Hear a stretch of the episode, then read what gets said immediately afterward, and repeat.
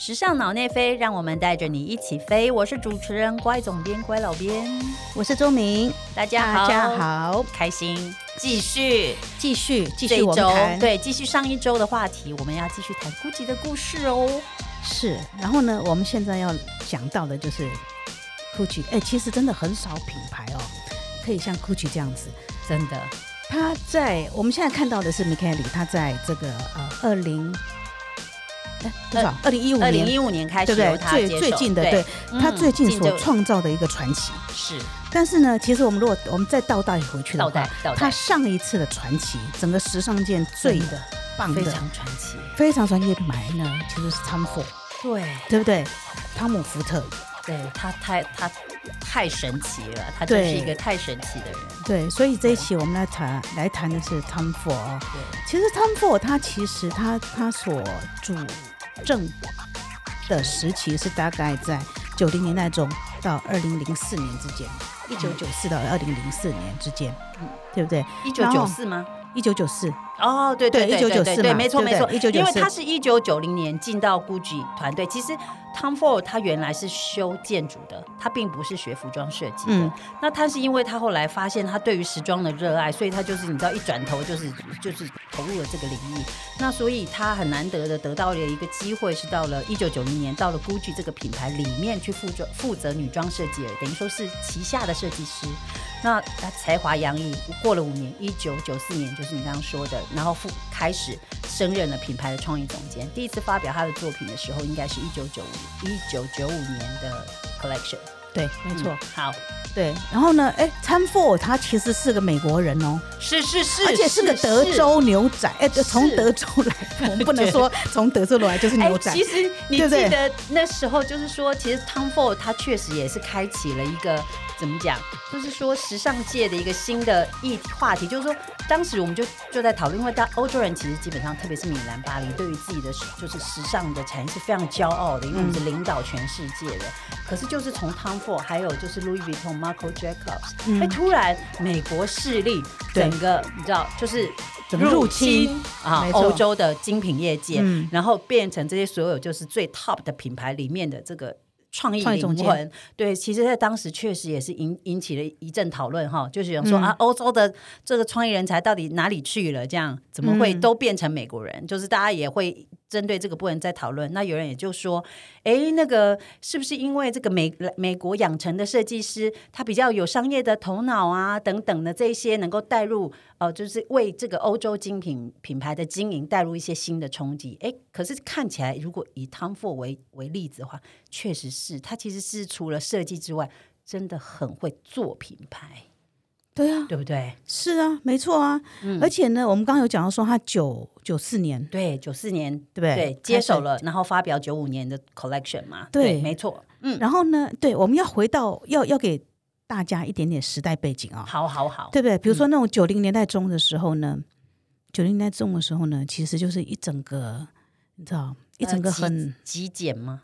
不是，哎，对，极简，简呢？极简，然后还有那种很 grunge 啊，就那种对，就有点很极端的 grunge，就是就是，哎，grunge 就是就是很很地嗯不修边幅，，颓废，对颓废之类的这样子，然嗯。后所以对，然后所所以时在这样的时代背景底底下呢，所以你说那 Tom Ford 他接手了 GUCCI 之后，他要怎么样来做 GUCCI 呢？嗯。所以呢，他参考的是七零年代的时候，嗯七零年代的时候，比比如说有一批有一批那种呃富豪们这样子，嗯那他们会穿着一些。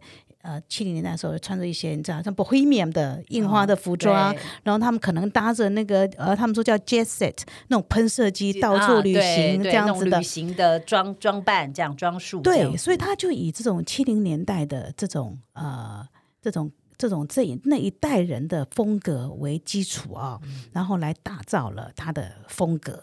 对，确实是你我会发现说，其实不不论 Tom Ford，就是一下如果说稍微偏波西米亚一点，或者稍微呃加入一点宫廷元素，whatever，他就加一些新的元素。可是他的本质一直都是很精英，你不觉得？精英感，他创造出来服装就是给人家一种很精英的感觉。哦，我觉得是富豪感。真的哦、我觉得是啊，对呀、就是很精英、很富豪啦，对对对吧？这个两个加一起其实也是通的，对。然后呢，他是他其实哎，小冠你记得吗？你知道他这边有讲到说九零年代呢，嗯他其实其实我一讲那个衣服，你一定有印象，就那种连身的，可能是你知道那种连身的，不管有没有亮片啦、对，大开叉，比如说背后开叉到骨沟，然后有刚好在啊。骨沟的地方用两个 GG 让它 logo，对让它止住开叉到那里这样子。对，所以他的衣服其实基本上就是我刚刚就我我我觉得我我想要让这样来形容，就是说它其实是一种精英气质型的性暗示，它不是很它很 sexy，但是它不嗯。落于俗套，是很你知道，啊就是。，有有这样，我懂你意思，很精英气质的一种，但是带着一种很强烈的、很强烈的性，感。对，强烈的性感，对啊，那他或者比如说有那种，比如说一一片，要，不一整件那种有点亮片的服装，可他在腰肚子的地方开个大洞，。我记得那个白色的，然后开一个大洞，然后里面还有一个金色的，对，或者是一个金色的金属被扣在里面，这样子，对让你眼睛一定要就是 focus 在那里，就是那个最性感的部位，让你目不转睛。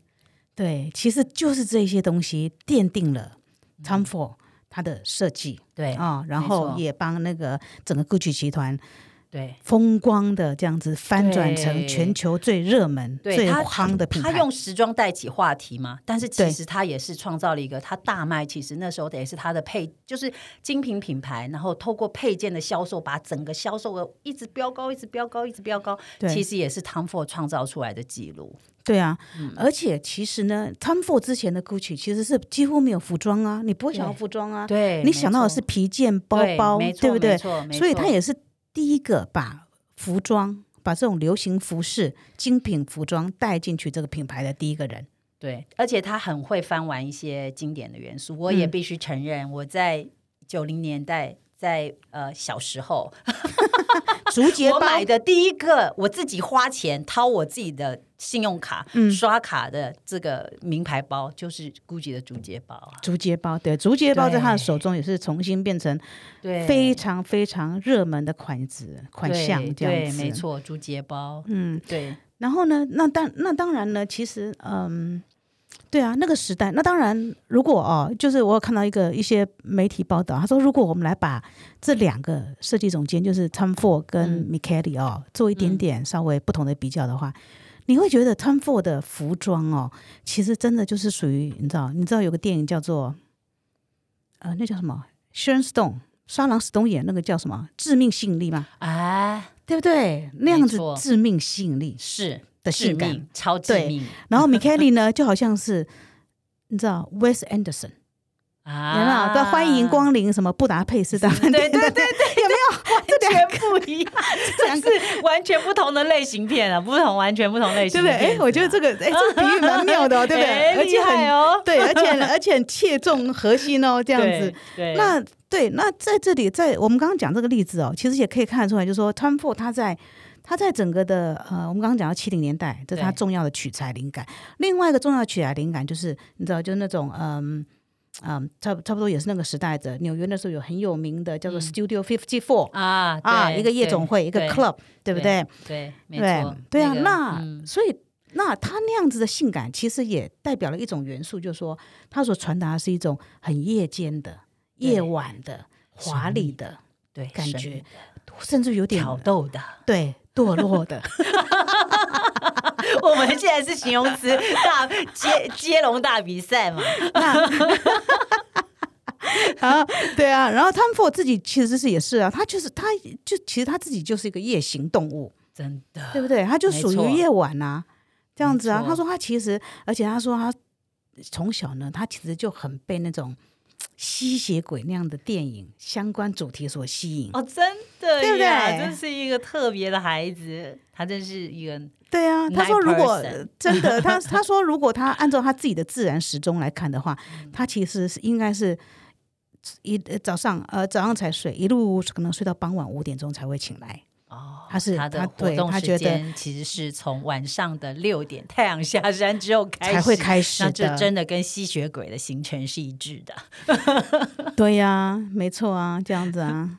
然后他那他自己形容他在呃呃呃 GUCCI 的哦，对，这是他自己形容嘛啊、哦，嗯他他自己的那个。那 Tom Ford 时期的 GUCCI 呢，有一些人也说呢，他在那个时期的 GUCCI 的精髓呢，就是在一种这种很原生的性感，嗯，对不对？伴随着一种颓废的气息，这个就像就是我们刚刚的刚刚在我们刚刚的形容词关键字里面呢、对啊，没错，对啊。所以可见的我们的感受是一样的。他的他确实透过时装来把他自己的想法。他喜欢的这种情调传达的非常的准确，所以我们都感受得到。而且啊，在九零年代那时候啊，嗯，我们现在其实大概讲一下，你大概我们大概就可以知道说，哎、其实那时候设计师的地位非常超大耶高哎、对呀、他们你知道，就好像那种。呃，不，独裁者好了，他好像对他好像就告诉你说，哎，你应该穿这个衣服，你应该你的家里应该长这个样子，对对不对？没错，然后大家好像就觉得，哦，对我应该你说的是对，大师是真命，我我就去买这个衣服，我家就应该长那个样子一样，没错，对不对？所以从另外一方面来讲呢，那时候的设计师呢，而且那时候其实整个的，比如说呃，跟现在比的话，他的网络没有，那时候网络还没有嘛，对不对？嗯可能只是电脑刚刚开始萌芽。对不对对？所以整个世界的资讯没有那么透明，所以设计师真的就是那个独裁者的角色。是他们也我他们也不需要来知道说，呃，观众啊、读者啊，对。来来想来你对他不你你完全不需要 care care，就是所谓的 feedback，就是对对，没错。就是不论是来自于哪里，我觉得是什么就是什么，嗯嗯因为我是神，哦，真的，神一般的地位对，对然后 GUCCI 在那个时候真的是像一个、你知道夜间的神，对，风格的神，对，真的，所以他们其实就是你知道，好像另外一方面，在另外一个世界里面，用他的风格统治世界、管理世界一样这样子，是是，对啊，所以嗯，那哎、其实那时候，嗯，你那你知道吗？他的广告也非常的超级的超级厉害，每一次都会惊吓到我们，对，那个大胆的程度，对不对？到现在你最大，你有印象最大胆的是什么？当然一一定是那一张啊，我们说的是同一张吗？就是那就是那个很很隐秘私密的那一张吗？对呀、他把那个然后那个 logo 就在那上对对面对啊，吗？对啊，对啊，他就真的直接把那个我们叫什么齿毛，是比较文雅的说法？叫做对，对，过去可能对那个对，我就呃把它直接把密处，对我们说，呃，之前不是说什么 bikini 的呃修修毛法，对不对？他直接用那个修毛法对，把那个修毛发直接修成一个鸡 logo，logo 鸡这样子。对对，哇哦，那个对，那个吓死人了。吓死人了！看到那个，应该一辈子也难忘吧？大家都 所以那个时候，哎，这个时候我们就不得不讲哦，时尚圈里面一个很重要的人哦，嗯就是那个嗯，这叫什么 Karin 啊、他嗯就是后来接手 Vogue 法国版的这一位、这一位总编辑，嗯他当时就是跟 Tom Ford 先生一起把在 Gucci，他是造型师嘛，嗯。一直把 Gucci 带上高峰的这一位对，编辑，真的是。可见的他们互相激荡出了一些很惊人的灵感。没错，这样子。然后呢，其实在，嗯，在那个后来，其实在，其实那时候那时候他跟他跟 Tom Ford 哦，他那时候跟那个嗯那个 CEO 两个人哦，嗯，叫什么 The Soul，对他们两个人一起创造出来的时候，你记得那时候叫 Gucci Group，Gucci Group 对，就是 Caring 开云的前身的时候。哦，对对对，你说集团的名称，对哦我突然一下没有没没没有没有 get 到哈。对，其实那时候对不对？其实那时候那时候他们两个嗯其实嗯也有雄心壮志，要打造出属于自己的集团集团时尚集团。没错，所以那时候有一阵子呢，就叫 Gucci Group。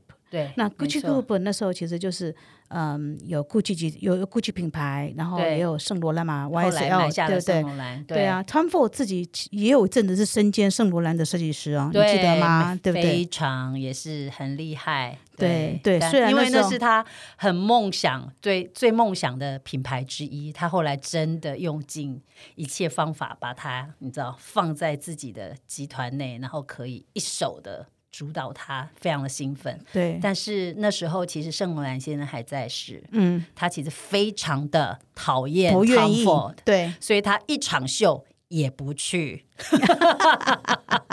从来不接受他的任何致敬。真的，对，真的。但是到底他们怎么不合？里面的那个背后秘辛，我是没有没有查到这个太细节的故事，但我们都知道他讨厌他。对啊，那时候他一一会儿帮他，那时候他同时也帮 YSL 设计的时候，嗯对，那时候对啊，国外媒体也有人说。其实你就设计一个品牌就好了吧，你知道吗？就不要委婉的讲这样子。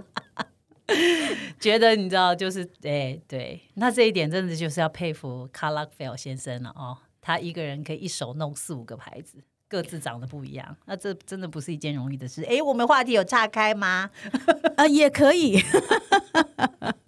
好啦，还是拉回来，还是对了，那 Tom Ford，对，我们要讲回来 Tom Ford，就是说，嗯，所以他其实后来，我们刚刚讲 Gucci Group 嘛，对不对？所以后来呢，其实他就是突然跟 Gucci 解约的时候，对，因为那时候其实就是呃有一个更大的买家出现了，就是叫 PPR。PPR 呢，对。其实就是 Caring 老板的前身嘛，嗯对，没错。呃呃 Caring 开云集团的前身 PPR。对。所以他跟 CEO 两个人很突然的下台的时候，其实，嗯，你知道，就好像那种突然宴会，突然就是 party 突然登岸了，就是大家玩的正高兴，突然结束，哎，突然没有了，那大家就哎散场，哎哎，奇怪，我刚刚明明还在里面喝香槟，对大家突然天还在跳舞，哎，怎么会这样？哎，好怪哦。对。然后有一段时间，Tom Ford 就突然说他要进军电影界，对他离开之后，他就进军电影界，大家大家问他也导了一部电影对两部，一共两部，一共两部啊一共两部，嘿，OK。好，然后其实，嗯，他 可见的没有很成功，因为你只知道他导过一部，他真的没有，这条路，嗯，对，他真的没有很成功啊。对，所以他其实他其实有自己有讲哦，他说他说嗯，他说他有一点点太过于天真。因为电影是一个很复杂的创作，对，因为他在时尚界的时候，他可能觉得说，哦，他可以做任何他想做的事情了，嗯，对不对？没错。但是其实，在电影界是完全另外一个 story 喽，这样子。确实是啊，电影哪有你想的那么简单？没有一件衣服那么肤浅哦，没有。哎，干嘛后就是倒过来说我们时尚圈的坏话？好，sorry。所以呢，他那时候呢，嗯。那我们刚刚讲到说，party 突然结束嘛，Tom Ford 虽然去找了电影，但是其实也没有那么顺利。然后呢，呃，所以在他离开 GUCCI 两年后呢，他其实有一次跟有一个媒体记者就是、嗯呃聊起来。呃聊起来的时候，他说他形容那种他离开 GUCCI 的感觉哦，嗯。其实就像就像离婚，也像死亡，啊知道吗？他说那个伤口，他说那个伤口其实都还没有愈合。哦，这样子对，然后他觉得会那么伤痛哦，其实是因为。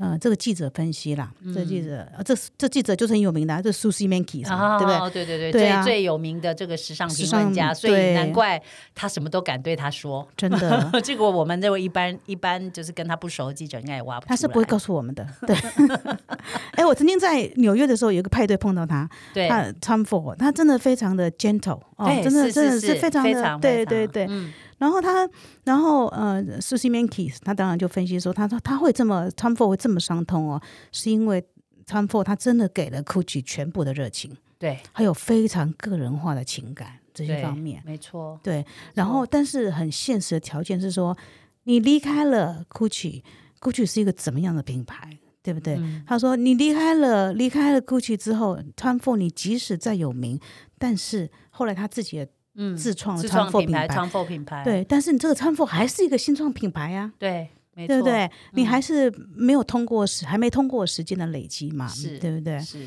对啊，所以呃，那种就是说，那时候你说反观反观 GUCCI，就是就是我们现在就是我们刚刚讲，就说他在离开 GUCCI 两年后，嗯，也就是二零零六年左右吧，接受这个 Susie Minky 采采访的时候呢，那时候 Time For 品牌才刚刚创立，可是你看 GUCCI，GUCCI 品牌那时候它才要庆祝它的品牌八十五周年，对对，而且在那个时候，它的品牌价值已经高达了二十亿美元。天哪，对。这个是一个再有才华的人，是不是有站在巨人的肩膀上，还是有差的？呃，对，我觉得真的是，其实是，其实是这种这种品牌跟设计师之间的关系哦，确实是，对啊，对啊。然后，嗯，对，哎，我可以补充一下，我正好之前有看到那个 Marco 哈，就是现在现在跟米凯利一起搭档 Marco，他有谈到一些关于品牌。品牌跟设计师的关系哦，他也觉得说，其实一个他说一个好的创意总监哦，他需要尊重品牌的文化跟价值，是没还有他所处的时代是这样子。那这个 Marco 他就说，如果一个创意总监只他就是依照自我来改变品牌的话，他觉得那不是一个好的创意总监，嗯，对不对？是吗？那我们现在他好像骂到很多现在那个。正在帮把一些品牌推向，你知道，从从经经经典的品牌推向潮牌的这些设计师，打了他们一巴掌，啪！是啊，对啊，就是，但是就是市场上确实还是有其他不同的做法啦。对，对了，但是他依照他个人的经历了，但是我但是我觉得他我是蛮赞同他的，我也是，迷途迷途，对不对？对不对？没错，这样子啊，尤其最，所以你说品牌一定是品牌一定是最大嘛。对，对不对？按照他的角度来讲的话，对啊，所以你看，我们我们今天讲回来，GUCCI 的一百周年，是对不对？他为他经历了 Time For 时期，在经历了现在正在 Michele 这个时期，对不对？他为什么可以持续一百年？对，对不对？对对啊。那在这边呢，我们就回头来讲一下这过去的一百年。前面的这这这这这八八十年好了，发生了什么事？对，我们刚刚其实上一集的节目里面，我有我们有讲到，就是呃，创立创呃品牌创办人 Gucci Gucci，当时是用一个非常，就是他是个穷小子，意大利穷小子，到了伦敦去这个寻找他那个就是璀璨的未来的各种可能性的时候，进去饭店上班嘛。我们上次有讲到，那后来呢，会因为就是哎看到就是这么多成功的金融。这商业人士啊，身上用的东西都是这么厉害的光鲜的皮件，所以他突然觉得说：“哎，我我想要创业，我累积够我的资资源的口袋里面可能攒的钱也够了，所以他决定回家乡去创造 GUCCI 这个品牌。那第一个落脚的地方呢，其实就是佛罗伦斯哦，一直至现在呢，还是全世界就是呃牛呃皮件皮件制作上面的最最呃最精湛，拥有最精湛工艺的这个重镇，对。”那其实，那前面就是创立了之后呢，那我们前面也讲过竹节包，那它经历了不同时代，它有做各式各样的商业人士用的东西啊，用不同的这个呃素材啊，确实它也是因为竹节包这个来自于东方的元素，然后把它放进设计里面之后呢，被哎怎么讲声名大噪，嗯，然后突然变成很火红的话题。那其实我们我接下来这一段呢，要讲的不是他的。我是要讲的是他的商品，对啊，前面讲太多。等一下，最近不是 Lady Gaga 是对不对？在主演那个 Gucci 家族的黑寡妇。对，但是我要讲黑寡妇前面发生的事情。OK，好了，Gucci Gucci 是一个很成功的创立品牌的人，但是我看看到他的故事，其实我觉得他可能不是一个成功的父亲，可能是反而是一个有一点、有一点、有一点嗯失败的爸爸。因为呢，他其实有四个小孩，他有三个儿子，一个女儿。嗯，那他对外呢都口口声声说啊，这个我女儿是我的最爱啊，什么她是我的什么的等等的，就是他最爱他的女儿。但是呢，他在他却是一个非常重男轻女的人，他完全就是后来他就说了，就是他绝对不会让女儿来继承他的事业，再怎么样也要交给儿子。儿子成不成才都要交给儿子，就是在当时那个时空，我以为呃，因为西方人，对我以为西方人不会像就就是古时候对这种重男轻女的观念，但是他也是非常重男轻女，所以有人说，确实有人听说说，意大利人其实跟东方人有点像，哎，对啊，因为他们也非常重视家族啊，对，所以我觉得也许是因为这样，好，那就是因为他的观念是这样子呢，他就是经常喜欢让三个儿子之间互相比较。他会比说，哎，你看你哥哥都怎样怎样，所以你怎样怎样，你都不怎样怎样怎样，就是让他们之间你就是互相的这种会有一种比较心，互相较劲，互相较劲。那当然呢，互相较劲没有不好，可是他的可能他的这种啊教养的方式，却反而让他这个三个儿子间彼此就心生嫉妒。可是你知道，一个家族事业，如果说你的他后来也不管，好，就是说他把儿子安插进去公司的事业里面去工作，他也不管他们各自投入的。这个程度或者热爱这个工作的程度是怎么样？他一律给他们一样的职位、一样的薪水啊，这是不是也很奇特？嗯，他就是所谓的假公平吧？就是啊，我对我的儿子很公平，每个人都拿到一样的薪水、一样的职位，但是其实每个人对这个这个事业、对这个家族事业的投入和和想法是不一样。有人说啊，太好，我有一份薪水，所以他就每天去打猎这样。所以意思说，这三个儿子同时在他的公司工作，是，但每一个投入的状况都不一样。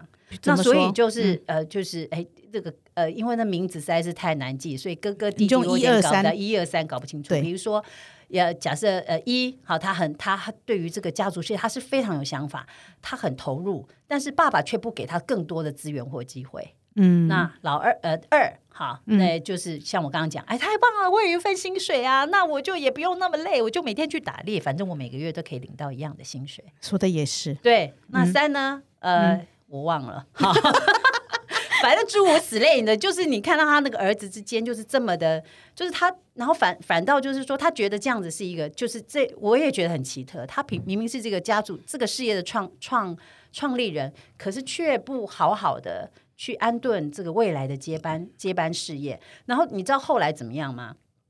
他不止让他们同样只会同样薪水，然后让他们之间彼此心生嫉妒。我不瞒你，你不瞒我，喂，你为什么做那么小事？哎，你干嘛那么那么爱计较？你为什么那么有权利欲望？你什么都要做，就是彼此之间是一种很奇特，兄弟间是彼此之间很奇特的这种呃不满。嗯，然后呢，呃，突然有一天，GUCCI 就就是这个创办人 GUCCI 就突然突然去世了。然后他子女之间就为了要争夺争夺这个这个事业的这个财产啊，还有就是永远就是主控权啊，就形成了各种合纵联盟。你跟我，我跟他，他跟你，这样搞得一团乱。然后呢，最后这个妹妹也很可怜，因为爸爸说了，我再怎么爱你，我也不要把我的事业分给你。所以她后来甚至是去法庭请求，能不能从父亲的遗产中可以给我同等额度的一个就是。太过分了，这女生没有，女生就是一点点这样。但你知道这兄弟怎么做吗？无情的驳回。所以说兄弟姐妹之间不和睦，这个家族家族事业真的是一闹得真的是一团乱。然后接下来呢，好，就是第二代之间已经合纵联盟了嘛啊，你跟我跟你，然后接下来到了第三代哦，更复杂了。那 Lady Gaga 到底演谁的太太呢？好，Lady Gaga 演的其实是第二代马里奇奥，就是哎不对。老二老不是他演的是第二代最小的儿子哦，就第三个儿子的太太的太太。然后呢，这个鲁道夫就是这其中这其中这里面呢，就是算是对于这个事业比较比较投入的一个人。嗯，好，那 anyway 就是哎，可是其实你说他们怎么闹哈？每个人在这个这个事业里面这样子呃，各自尽心与不尽心。可是其实，在七零年代的时候，GUCCI 还是成为了全球最知名的品牌之一。因为大家都知道，哎，双 G logo 了，大家对于这个品牌的这个呃呃知名度已经打开了，哦，已经打开了。嗯，然后呢，我刚刚前面说了，就是第第二代不就已经炒成这样了？好啦，那到了第三代之间呢，这个呃，就是炒的就是更厉害了。那这个鲁道夫呢，因为爸爸这种很扭曲的教养啊，对于他的儿子的教养也更奇怪。他的儿子呢，马里奇奥，他他他们父父子关系是很僵的。难道父子关系不好这种事情是会遗传吗？就是他呢会有影响，一定有奇怪，这种价值观有一定程度的影响。对他呢，这个鲁道夫呢，对他儿子，他完全不给他名车。嗯，那也不也，那甚至呢，司机如果不在的时候呢，他就让他骑脚踏车出门。嗯。这样说起来好像很没有不对，不要让自己的下一代太挥霍。可是你知道，在这个孩子的心里，因为他们一起互动都是差不多这种家族家族背景的人，家哎对，但是他的朋友们呢都开保时捷，对，所以他的心态就是很在一直觉得说他是一个被被呃怎么说，就是为什么他要不如人，在这些面上他要不如人，所以你知道他在他父亲死后呢，他买他用就是。买了无数的怎么他无数的跑车，甚至买私人飞机来满足他认为他父亲应该给他的对，的的事情，嗯他没有、没有对，所以就很惨这样子。然后呢，这个呃后来就反正总之闹到闹到闹到这个呃。是家族事业就这样一起起起伏伏，起起伏伏。后来他到了一九九三年，他被赶出了董事会。嗯他就想说，好吧，因为后来可能财团如果衔接刚刚前面说了，逐渐后来财团要接手啊等等经营权上面的一些转换。可是这时候，一九九三年应该是 Tom Ford 已经已经进入到 GUCCI 里面在工作了。他虽然还没有接手，他刚好哎，确实搞不好这两件事情是衔接的。那他就他就被他的，因为他后来他离开了集团。他离离离开了集团，他就是突然有一天说，呃，出门之后就说，呃，他要去一个商业的 trip，然后突然不回来了。哦，啊，不回来了之后，他就跟他妻子，但他还算是就是尽义务，他还是给他妻子钱养小孩等等的，但他妻子非常非常的愤怒，所以后来他妻子就把他枪杀了。他回来哦，一九九三年，他想说好，我要振作，我要重新振作，所以他已经等于说他的 GUCCI 这个品牌已经集团化了，所以他要另起炉灶，他就跟其他的合伙人要重新打造一番事业。当他才这么想的时候，他的妻子，他回到意大利，他的妻子就是把他枪杀了。那后来这个事情也闹得很大，那后来他的就是妻子当然被抓走了，然哦，抓出来凶手是他的前妻，应该这样讲，他前妻，因为他们已经离婚了。那所以他就说，哦，我是因为呃，我我的个性，因为我的脑病变什么，我是呃，所以我不能控制我自己啊，什么什么的，所以呃，我是在一个怎么怎么讲精神失常的状态下把我老公杀掉，但是嗯，所以最后这个就是 Lady Gaga 要演的，角色。对我觉得应该这个就是他、嗯他演的角，后来但最后他还是被判二十六年。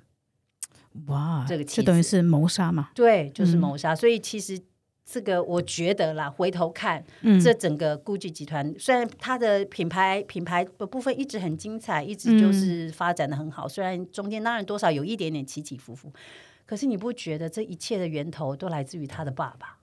他让他们的第二嗯代、第三代的接手，就是说一个，就是一怎么讲，一个大集团确实也不容易哦。我们看到这么很多的新闻，各式各样不同的集团，成功的集团，最后就是拥有可能百亿、千亿身家的集团，最后搞到通常都是兄弟翻脸。对，那一定都是跟呃掌权者他的或者或者直接就是你的权力你的父母亲啊，对他们的做法力，然后跟、嗯跟跟被分配到的资源，其实坦白讲，他们就是像这样的家族，其实你说分多分少，都也是一个惊人的数字的。嗯可是我哼觉得可能反倒就是在这种很敏感的状态里面，那个情感面的处理嗯没有嗯做的，就是做的不够细腻，嗯所以反倒对就搞成这样子。对，这个就是可能大家接下来在电影里面会看到的这种真的精彩的情节对 GUCCI 家族哦对。的秘辛，秘辛，对，没想到原来是第一代的爸爸不会教小孩，但是到底该怎么做才是对的呢？真的是 好的，anyway，如果跳开这些 GUCCI 的这个家族的这个呃恩恩怨怨的话，但是回过头来看，这个百年品牌还是非常的精彩。所以其实现在我们刚刚讲起这些故事，可是大家会很清楚的知道，就是当 GUCCI 这个品牌集团化之后，其实他们已经不太用这个品牌故，就是这个家家族族过去嗯。或者这个品牌故事去沟通这个品牌的 value 了，他反倒是用一些，比如说他现在现在新任的创意总监的各种想法啊，嗯。更连接现在的、更贴近现在的社会文化氛围的各种创新的做法、啊，来来跟大众沟通。所以，诶，大家就就是品牌故事，大家就听听，感觉一下就好。对对对，那个会成为对啊，成为就是接下来可能年底的时候，年底的时候可以看到的电影喽。对呀、大家先来一点，就是透过我们今天的 p o c k e t 来一点前情提要，然后我们顺便来看看，就是 Lady Gaga 演的有多精彩，好期待哦！好哦，嗯，那好啊，我们今天节目就到这边喽。是哦，好哦，那如果你喜欢我们的节目的话，麻烦你诶这个订阅、分享，按赞，对，然后分享给更多人。然后呃分享呃分享给我们你听了我们节目的想法，好吗？不要让我们觉得我们在对一个黑洞讲话。好啦，那我们期待下一次见喽。谢谢你收听哦。谢谢 OK，拜拜拜